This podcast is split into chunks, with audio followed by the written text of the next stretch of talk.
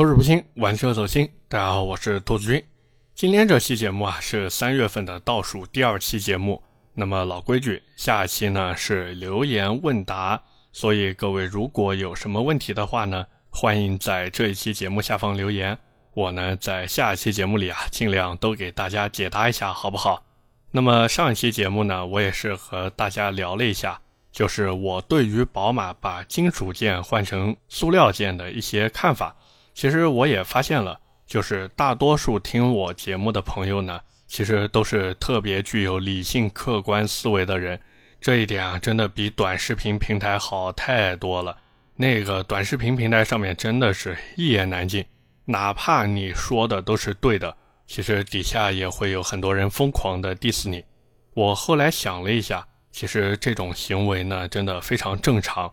因为很多人呀，他其实对于自己不了解的事情呢，他就会不由自主地产生一种不信任的感觉，而有了这种不信任感以后呢，他就会对自己这种不信任的事情啊产生怀疑。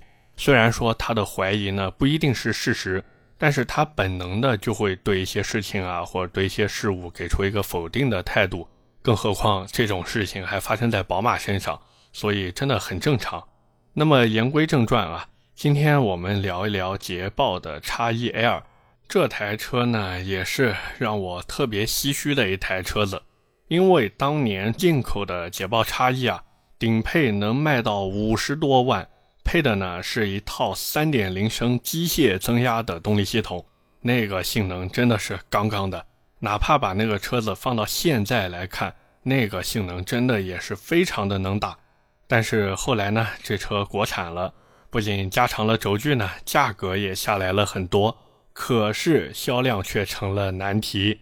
要知道啊，在中国的这个汽车消费市场里面，向来都是一寸长一寸强，很多车子的销量啊，也都随着轴距的加长而上涨嘛。就像很多年以前，奥迪的 A4 还只是叫 A4 的时候，那会儿的销量真的是有些惨不忍睹。但是各位看，后来呢，奥迪 A4 变成了 A4L。然后宝马的三系也有了长轴版，包括奔驰的 C 级，对吧？也是进行了加长。所以各位看，现在三四 C 的销量是蹭蹭蹭的往上涨。但是呢，国产以后的捷豹 X1L 却从来没有享受到这样的红利，就被客户爱答不理的嘛。哪怕说这个车子，对吧？打折已经打成这个样子了，可是真正能选择它的人还是寥寥无几，甚至可以说呀。这台车全年的销量还比不过人家三四 C 的月销量，所以真的是啊，让人很费解。我相信啊，很多朋友当年应该也对捷豹 x E 或者 x E L 动心过，但是最后呢，肯定是因为种种原因嘛，就放弃这台车了。那就像我在西安有一个好朋友就是这样的，他之前啊特别想把自己的一台手动 Polo 给卖掉，然后呢去买捷豹的 x E L。而且啊，还是去充最顶配的那个 2.0T 的版本。可是呢，经过自己无数次挣扎以后呀，最后还是趁着换代以前啊，买了 F3 x 的末代 320iM 套件版。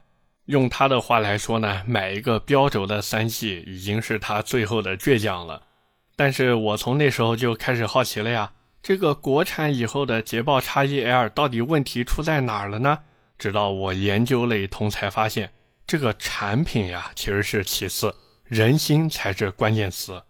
我们常说呀，就是买 BBA 的车子呢，它需要理性，因为 BBA 的车子它的品牌力绝对是足够的，所以在品牌力足够的前提下呢，你就必须要保持一个理性的思维，你呢必须要把持住自己的欲望，不然你看看那个配置单，哇，这个我也想要，那个我也想要。但是呢，看看自己口袋里的钱，对不对？所以呢，买 BBA 的车子一定一定要根据自己的预算来做决定。可是呢，当我们去买二线豪华品牌的时候，我们一定要感性，因为你会发现自己本来买 BBA 的预算可能有点紧张，但是呢，转头去看二线豪华品牌，嚯，我这预算一下就充裕了呀。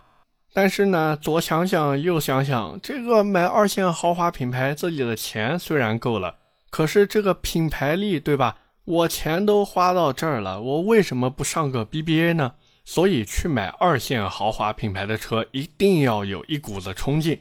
就像很多人买捷豹 XE-L 也是这个样子，可能他们当时想的也是在 BBA 里面挑一台车来买，结果发现，哎，这个预算好像有点够呛啊。那买 BBA 想要买到心仪的配置，这兜里总是差一口气。那怎么办呢？就在二线豪华品牌里面碰碰运气吧。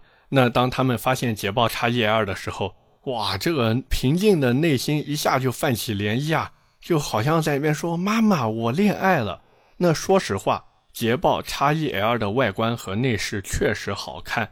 那英国人他在做设计方面也确实有一定功底。但是你说，如果只是靠这个颜值想要换一口饭来吃，那真的太难了呀！就像你不会因为那些网红的小姐姐长得好看，于是呢就给她啊，对吧？疯狂的点赞打赏，你不会的。你最起码也要让她扭那么几下，展示展示才艺才行嘛。而且实际上，捷豹的设计在很多人看来它是大不如前的。为什么这么说呢？因为过去的捷豹它之所以出名。第一个，它的车头有一个飞奔起来的那个豹子在那边，对不对？各位如果看过老款的捷豹都知道，就在那个机盖前面啊，有一只在奔跑的豹子。那我们很多人对于这个车头有立标，其实是非常有感觉的。就像劳斯莱斯，就像宾利，对吧？这些豪车，它的车头都是有立标的。所以捷豹的这种立标呢，其实在无形当中已经拉高了它在人们心中的一个我们说价格预期。那除了这个立标以外呢，过去的捷豹它的整个车身设计其实会比现在更好看。我们每次说到捷豹的车子，其实都会说到四个字，那就是雪茄车身。可是各位看看现在的捷豹呢，还有几台车子有这种雪茄车身的味道在里面？基本上已经都没有了。所以，在我看来呢，现在的捷豹 XE-L 它的外观和内饰能打没脾气，但是如果和过去的捷豹比，那真的就是有点日薄西山的感觉了。甚至可以说，你看到过去的捷豹的车子，你就会产生一种英伦贵族的感觉，甚至你不穿西装打领带，你都不好意思开这个车子。但是，当我现在看到捷豹的车子以后呢？我感觉它真的已经丧失了过去那种贵族的味道，它完全就是一个工业化流水线的产品了。甚至我在它身上还能感受到咖喱国路边摊的气息，忍不住想要来句“赶紧卫生哦，兄弟们”。所以这也是为什么我说捷豹 XE-L 它的外形和内饰确实好看，但是它想要靠颜值换口饭吃，真的太难了。所以呢，很多人其实他买 XE-L 之前也会犹豫。那这时候呢，一般有经验的销售就会过来跟你谈心，然后问一问：哎，你之前有没有了解过我们捷豹呀？假如说啊，你之前没有了解过捷豹这个品牌，那这时候呢，经验老道的销售就会跟你吹一吹这个捷豹的英伦血统啊。对于这个塔塔公司把他们买下来的事情呢，只字不提。顺便呢，跟你说一下啊，这台车的优惠有多给力。那很多人心里面呢，他就会默默的盘算嘛，自己花个啊三十万左右的钱去买 BBA，人家那个销售都爱答不理的。那我现在来买台捷豹 XE-L，哎，我看看这个外形，看看这个内饰，我在试乘试驾一圈，发现哎，好像还真有一点东西。那我这个车子比三四 C 也差不到哪儿去了嘛，我还是个英伦贵族品牌啊。于是呢，就果断刷卡把 XE-L 买回去。这其实就是大多数人买 XE-L 的一个写照，就是在他们的这个思维里面呢，捷豹 XE-L 这台车就非常的有腔调、有气势，甚至在一些女车主的眼里，因为我们都知道，其实有不少的女性会去买 XE-L 这台车，那在他们眼里呢，其实就有点像买包。你们去买 BBA 呢，就相当于买 LV 啊、买 GUCCI，那他买一个捷豹回来呢，就相当于去选择了 Burberry。反正就这种感觉。那除了这些以外呢，还有一部分人他也会去买 XE-L，就是在这些人眼中啊，什么价格便宜之类的，那都是白饶的。他们追求的就是一个腔调，他们想要的就是这种与众不同的感觉。那捷豹的车子真的能充分的满足这些人。就是对这些人来说呢，BBA 的 34C 就相当于英雄联盟里面的石头人，虽然说登场率非常的高啊。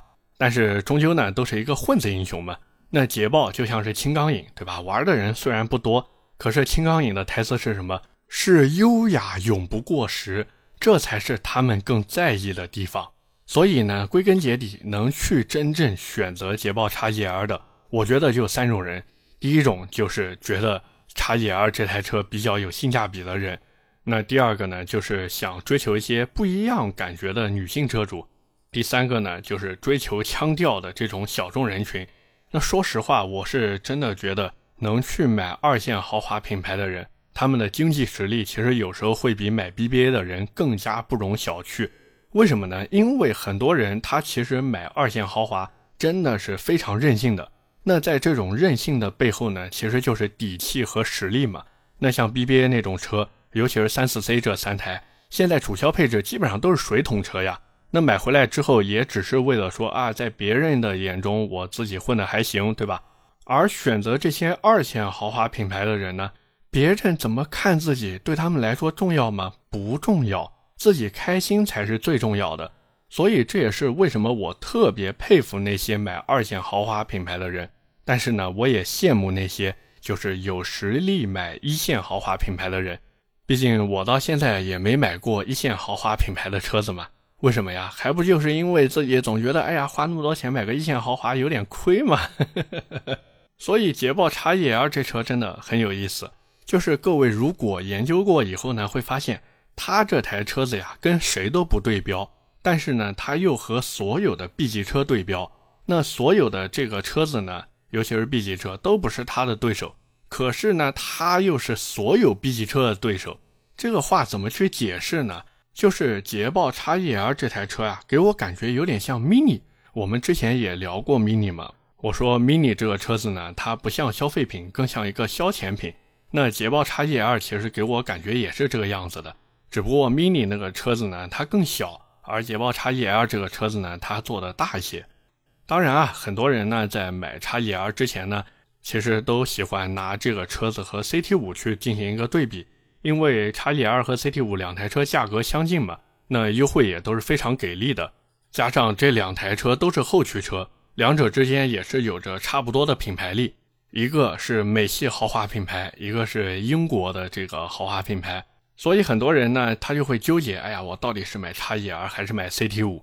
但是要我说呢，实际上你选择 XEL 还是选择 CT 五呀？并不是一件特别难的事情，为什么这么说呢？因为 CT 五卖的是配置，只要你钱到位，那真的是什么都能给你，像什么电磁悬挂、Brembo 的刹车系统，对吧？这些全都给你。而且现在 CT 五还在搞配置下放，像过去顶配才有的东西，现在次顶配全都给你了。所以这也是为什么我说 CT 五卖的是配置，那 XEL 卖的是什么呢？XEL 卖的是体验或者说是气质，只要你有足够的资金，那你选择这个十七喇叭的英国之宝音响也不是不可以，对吧？只不过你要多花七千二百块钱，而且呢，等车真的是三个月起等。可是这重要吗？不重要。我既然选择了 XEL，我有足够的耐心的。但是呢，我觉得 XEL 呢，至少在账面参数上有一个是 CT 五没有办法比肩的地方，就是全铝车身。很多人呀，他看看隔壁的奔驰，嚯，都在搞铝换钢，那 XEL 还在搞全铝车身，这心里面别提多高兴了呀。他们就会觉得，哎呀，买到就是赚到，捷豹真良心。但是呢，买了捷豹 XEL 的人也在吐槽，就是这车子用了铝合金，结果也没有轻到哪里去，以至于这都成了捷豹的未解之谜了。甚至都可以开一个课题，就是去研究一下捷豹它到底重在了哪里。所以。如果说你真的纠结这两台车的话，我觉得完全就根据你对哪方面更在意，然后去选就行了。就像有的人他喜欢去茶楼品茶，那有的人他喜欢桑拿洗浴，你看上去选择是不一样的，但是最终呢都是为了愉悦自己，而这才是买二线豪华品牌里应该有的一个心理，就是当我放弃了品牌力以后，我所需要的就是去满足自己想要的一切。但是呢，回过头来我们看啊，就是 XEL 这台车，它和 CT 五还是有一个不同的地方，那就是凯迪拉克 CT 五，不管有没有买它的人，至少呢，很少有人会说它这车不好的，哪怕说开玩笑，对吧？说什么金牌技师身上五，只因我开 CT 五，但是这有恶意吗？没有恶意。可是 XEL 呢，没买叉 E L 的人基本上都会吐槽它这里不行，那里不好，甚至还对这个车子的品牌进行一个攻击，是不是？但是买了叉 E L 的人呢，他就会觉得你们这些人根本就不懂捷豹，而且我自己真的买了这车，我觉得这里也还行，那里也挺好的呀。那为什么会造成这样的情况呢？其实原因很简单，就是因为自己屁股坐的凳子不一样，所以脑袋里面想的东西也不一样。像很多没有买叉 E L 的人，他就会因为捷豹这个牌子有点小众，那加上网传的口碑一直不太好嘛，所以就不信任。那我在开头也说了，就像宝马它那个金属件换成塑料件一样，它有了不信任以后呢，就会产生怀疑。虽然怀疑不一定是事实，但是很多人他对于未知的事情都是先给出一个否定的态度。毕竟买车对于很多人来说呢，都是一件大事儿。所以呢，他不敢去冒险，甚至我也不排除有一些人，他就是想要一些优越感，就像《阿 Q 正传》里面的阿 Q 一样嘛，玩的就是一个精神胜利。所以你跟这种人，对吧？没有必要置气。那那些买了叉 E L 的人呢？因为拥有这台车已经成了一个既定事实，他就会发现，哎，我这车开着好像也没什么大毛病呀。于是呢，就会去发掘这台车的亮点。就比如说，他会觉得我这车操控很不错，对不对？或者说，哎，我这个十七喇叭的英国之宝音响非常的舒服。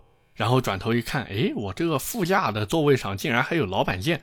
那他在这种不停的发掘以后呢，加上本来买车的价格就像捡漏一样，那自然最后就会给出一个肯定的态度。就这种感觉呢，有点像什么？就有点像我们第一次吃牛瘪火锅那样。你看到那个绿到发黑的锅底啊，真的迟迟不敢下手。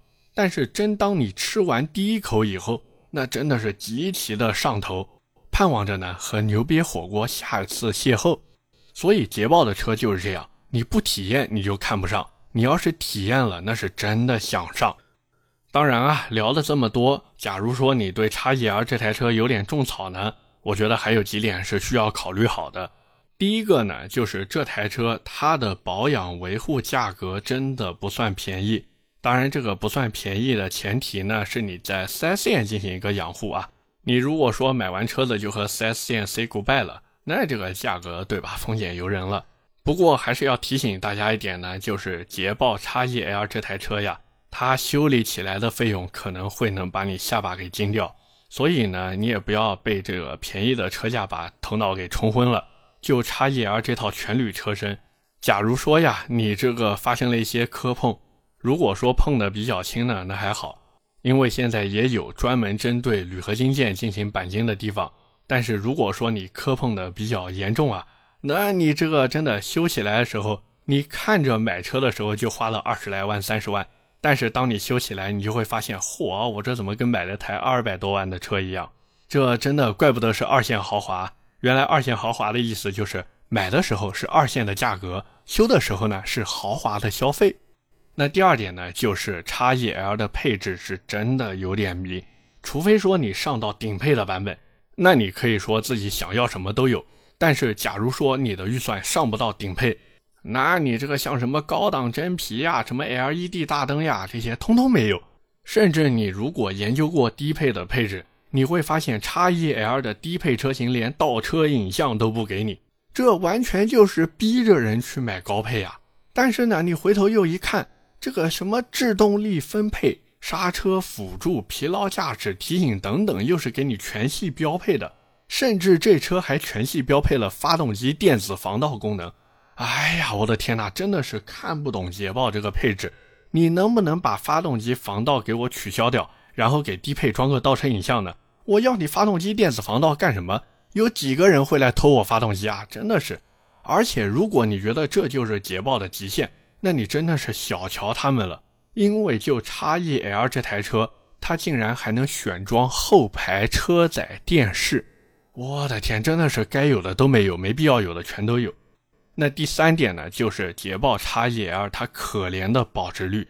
尤其是像现在捷豹 x E L 这台车子，它的优惠幅度又没有以前那么大，所以你现在去买的话，我是真的不推荐你去买，因为在二手车市场里面，捷豹 X1L，你不要看啊，它的挂牌价和 CT5 呀、S60 啊这些车子差不多。当然，我们说是差不多年份的啊。实际上，在二手车市场里面，X1L 这台车就有点像修车用的千斤顶。大家在买二手车的时候呢，都是先捧着自己的预算去看 BBA，发现哎，我 BBA 买不到以后呢，就会去选择 CT5 呀、S60 啊这些备胎车型。而当他们发现，自己连 CT 五或者 S 六零这种备胎车型都买不了的时候，他们才会在无意中瞥到停在角落里面的叉 E L。那这时候他问问老板价格，老板跟他说：“哎，这个对吧？价格都好说啊。”最后呢，就会以一个让你意想不到的价格把这台叉 E L 给买回去。所以各位如果有心思想买二手叉 E L 的朋友呢，真的你不要看它的挂牌价。而是要看它的实际成交价，这种感觉就像什么？像现在很多二手房呀，它的挂牌价高高在上的，但是实际成交价呢，会让你惊掉下巴。所以今天聊了这么多呢，我相信大家对于捷豹 X1L 应该会有了解和认知了。在这边呢，也是聊一聊我自己的一些想法吧。就是相比于过去的捷豹来说呢，我觉得现在的捷豹呀，它真的是有一点落寞了。真的是眼睁睁的看着别的二线豪华品牌玩的风生水起的，那自己哪怕是放低了姿态来买的人依旧是寥寥无几，真的是让人觉得非常的可惜。我估计啊，捷豹心里面其实也很郁闷，我这都已经改变自己了，怎么你还是不来和我玩呢？要我说呀，这个道理其实很简单，因为消费者想要的是苹果，而你却给的呢是一个梨。OK，那么今天关于捷豹 X12，我们就先聊这么多。下面是我们的留言互动环节，在上一期的节目里啊，我们聊了宝马把那个金属件换成塑料件的事情。哦，对了，在这边还是要提醒一下大家，就是今天这期节目是我们这个月的倒数第二期节目了，所以各位如果有什么问题呢，一定要记得在评论区留言，好不好？那么第一条留言来自地板油伟伟，他说：“兔子试驾了 A4、宝马三系、奔驰 C。”开起来最喜欢 A4 的操控，但是内饰太老旧了。我要不要等 A4 换代？大约要等几年？其实这个问题呢，也是很多朋友关心的问题。为什么呀？因为现在宝马和奔驰的价格真的太坚挺了，所以呢，A4 就自然而然成了很多人关注的对象。那我们回头看历代 A4 的改款时间呢？第一代车型，一九七二年到一九七八年，它活了六年。第二代车型，一九七八年到一九八六年，活了八年；第三代车型从一九八六年卖到一九九一年，那第四代的车型从一九九一年卖到一九九六年；第五代车型呢，从一九九四年卖到两千年；第六代车型从两千年卖到两千零五年；第七代车型，哎呀，真的很短命，从两千零五年卖到两千零八年就结束了。接着呢，第八代车型就来了，从二零零八年卖到了二零一五年。一共活了七年的时间，那第九代车型从二零一五年开售一直卖到今天，所以如果按照奥迪的这个我们说习惯来看呢，实际上在今年二零二二年的时候，它已经卖了七年了呀，该换代了呀。可是奥迪到现在也只是继续在卖 B 九点五，对吧？也就是 B 九的中改车型。那么你说奥迪还能撑多久呢？肯定撑不了多久了呀。包括现在在网上已经有下一代 A4 的图出来了，但是注意了，好像还是没有三块屏。所以如果说你真的纠结于买现在 B9.5 的 A4L，还是说去等 B10 的 A4L，我觉得假如说现在价格合适，那就直接买吧。因为下一代奥迪 A4L 它的内饰也不可能有什么特别特别特别大变化，所以只要价格合适，我觉得还是可以买的。第二条留言来自 blue 六十四，他说福克斯两厢风潮和威朗 GS 吹风落地价差不多，选哪个呢？一个是三缸加八 AT，一个是四缸 1.5T 加 CVT，哪个车比较值得入手？兔子给分析一下。这两台车其实非常的好选，因为就看你更注重什么。威朗 Pro GS 这个车子我开下来，我感觉这完全就是加了一个运动外观的家用车，它的整体的底盘素质，尤其是操控性方面啊，是远远不如福克斯的。甚至我可以说，福克斯的底盘真的是一个越级的设定。所以，如果你能等的话，为什么不等马上要来的四缸福克斯呢？这车肯定在今年要上呀，甚至我怀疑它在北京车展就有可能亮相。所以你为什么要急着这会儿去买呢？真的是不要着急呀，兄弟！你记住，美系车永远都是晚买有折扣，而且甚至是晚买更香。最后一条留言来自神勇南瓜头，他说：“塑料件上下限差异太大，牛逼的当飞机骨架蒙皮 F1 车身，差的呢就是一次性碗筷，一个碗几分钱，恰恰证明工程塑料合成材料的可塑性之大。”但是朴实的老百姓就觉得接触到都是一些低性能的塑料件吧，而铝和钢这种材料，它的上下限差异有限，给人感觉呢就比较坚固。他觉得呀，如果说工程塑料影响到你购车了，建议呢就去考虑没有用工程塑料的车子。消费者呢有自由选择的权利，比宝马便宜，而且没有用工程塑料的品牌和车型非常的多。他自己呢不会因为是三系车主就去洗宝马。但是他也觉得呢，能盯着这些厂家的人越多越好，多多少少呢，厂家也会有点压力。反正看完某短视频平台的评论呀，他觉得单线程处理的还是居多。其实这也是我想说的，就是我也是看了那个短视频平台的评论，我发现真的好多人他的思路呀，完全就是二极管的思维，就是你如果说一个东西它好，他就会觉得你是收了好处才去吹人家的。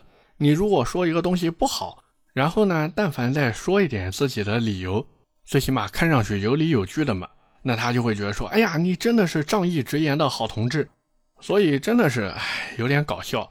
包括我在上期节目的评论区里面也看有人说，哎呀，兔子你舔的真恶心。哎，我就搞不懂了，我标题里面都写的明明白白了，对吧？我说宝马铝件换成塑料件合理但不合情。然后你就觉得我是在舔宝马，我这对吧？这么小体量的一个节目，我舔宝马有什么好处呢？